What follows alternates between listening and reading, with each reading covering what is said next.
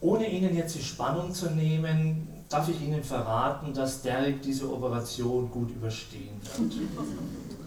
Er wird später ganz entscheidend in das Geschehen eingreifen und zur Aufklärung des Falles beitragen.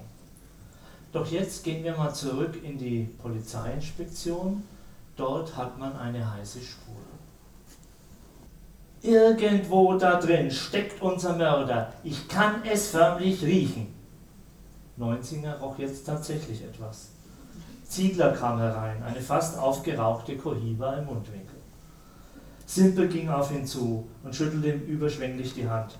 Ihr Tipp war Gold wert, Herr Ziegler. Jetzt haben wir ihn, bald, den Mörder von Sarah Schimschek. Er wandte sich wieder seinem Computer zu. Neunzinger klärte den verdutzten Ziegler über die neuesten Ergebnisse auf.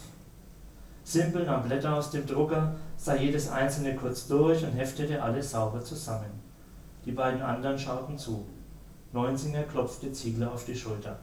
Auf deine erfahrene Spürnase kann man sich halt verlassen. Bevor der antworten konnte, betrat eine totenbleiche Astrid Lehninger den Raum. Alle blickten sie an. Was haben Sie, Frau Lehninger? Was ist passiert? Die Polizistin schluckte zweimal.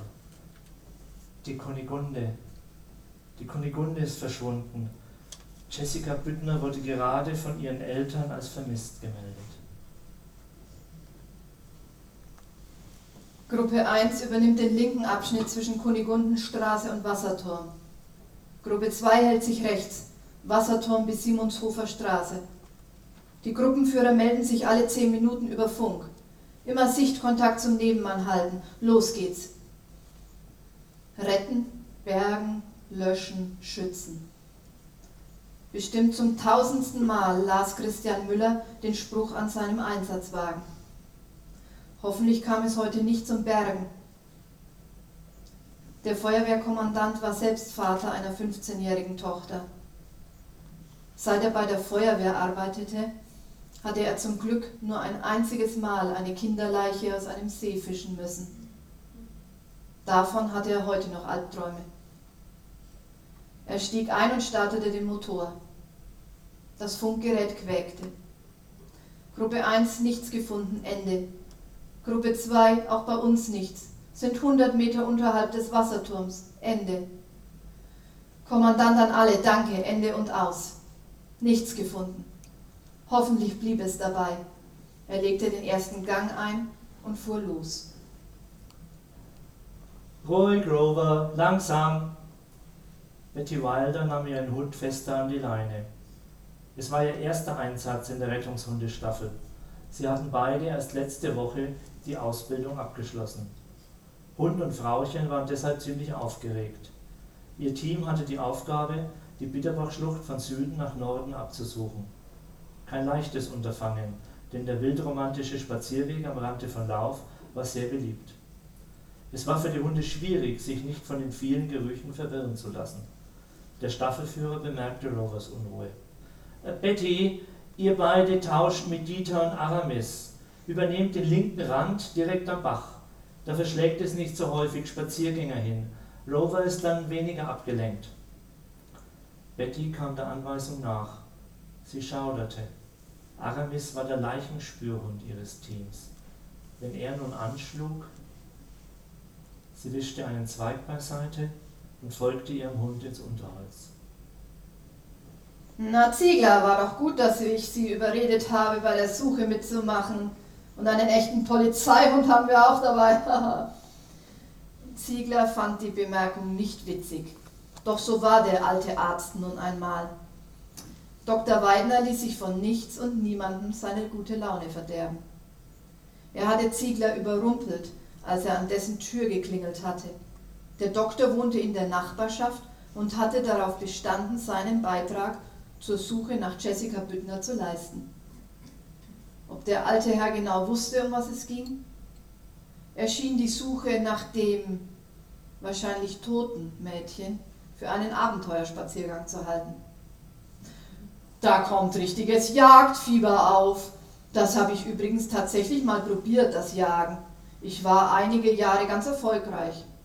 Sogar einen Zehnender habe ich auf dem Gewissen. Doch dann fehlte mir die Zeit, die Praxis, Sie verstehen. Er holte tief Luft. Riechen Sie das, lieber Ziegler? Fichtennadel. Da fahren andere extra zur Kur dafür. Wir sind aber nicht auf Kur, sondern wir wollen Jessica Büttner finden. Nein, wollten sie eigentlich nicht. Zumindest Ziegler nicht. Er hatte als Kriminalbeamter genügend Tote gesehen. Wasserleichen, zerfetzte Selbstmörder neben Bahngleisen, Drogentote, denen noch die schmutzige Spritze aus der Vene hing. Auf ein junges Mädchen mit einem Pfeil in der Brust konnte er dankend verzichten. Am liebsten wäre er nach Hause gegangen, aber er wollte den alten Herrn nicht allein lassen. Er zündete sich einen Zigarillo an und ignorierte die missbilligenden Blicke des Arztes. Simpel, Neunsinger und Hauptkommissar Beiß standen vor einer großen Wandkarte, die sie nach und nach mit verschiedenfarbigen Nadeln füllte. Leninger kam herein, ein Telefon am Ohr. Die Feuerwehr ist am Kunigundenberg fertig. Sie machen weiter Richtung Seiboldshof und Egelsee. Neunzinger nahm eine grüne Stecknadel und markierte das entsprechende Gebiet. Simpel zog die Nadel wieder heraus und ersetzte sie durch eine andere. Feuerwehr ist rot. Weiz schaute auf die Uhr. Noch eine Stunde, dann wird es dunkel. Im Norden sind wir fast fertig, aber das südliche Gebiet bis zur Schönberger Heide werden wir wohl nicht mehr schaffen. Das ist selbst für die Hundertschaft der Bereitschaftspolizei zu groß. Und der Hubschrauber kommt definitiv nicht. Simpels Stimme klang längst nicht mehr so frisch wie am Beginn der Aktion. Da hatte er ohne Zögern die Planung übernommen und alle Beteiligten durch sein Organisationstalent beeindruckt. In kürzester Zeit hatte er die Waldgebiete um Lauf in Quadrate eingeteilt. Jede beteiligte Gruppe, ob Freiwillige Feuerwehr, THW oder Bergwacht, arbeitete sich vom Stadtrand aus nach außen vor. Die Polizei durchsuchte das innere Stadtgebiet. Nein, die Fliegerstaffel kann ihn nicht einsetzen. Die Turbine ist wegen der 1000-Stunden-Inspektion in ihre Einzelteile zerlegt. Und die Wärmebildkamera kann man nicht so auf die Schnelle in eine andere Maschine umbauen. Verdammt nochmal! Und wenn das Mädchen irgendwo hilflos liegt, kann sie bis morgen warten? Simpel schlug vor Wut mit der Faust gegen die Wand. Beitz legte ihm seine große Hand auf die Schulter. So ist das eben. Wunder können wir keine bewirken, nur hoffen. Macht hier weiter. Ich schaue mal bei den Kollegen vor Ort vorbei. In einer Stunde bin ich wieder da. Viel Glück. Stefan, du hast alles Menschenmögliche getan. Der Rest liegt nicht in unserer Hand. Simpel konnte Neunzinger nicht mehr antworten. Denn Leninger kam mit der nächsten Meldung und eine weitere Nadel zierte die Landkarte. Diesmal eine grüne. Rot. Schon wieder. Hört es nie auf? Das Blut, das viele Blut überall. Tote Augen, die ihn anstarren. Das Gesicht weiß wie Schnee. Immer das gleiche Bild. Warum?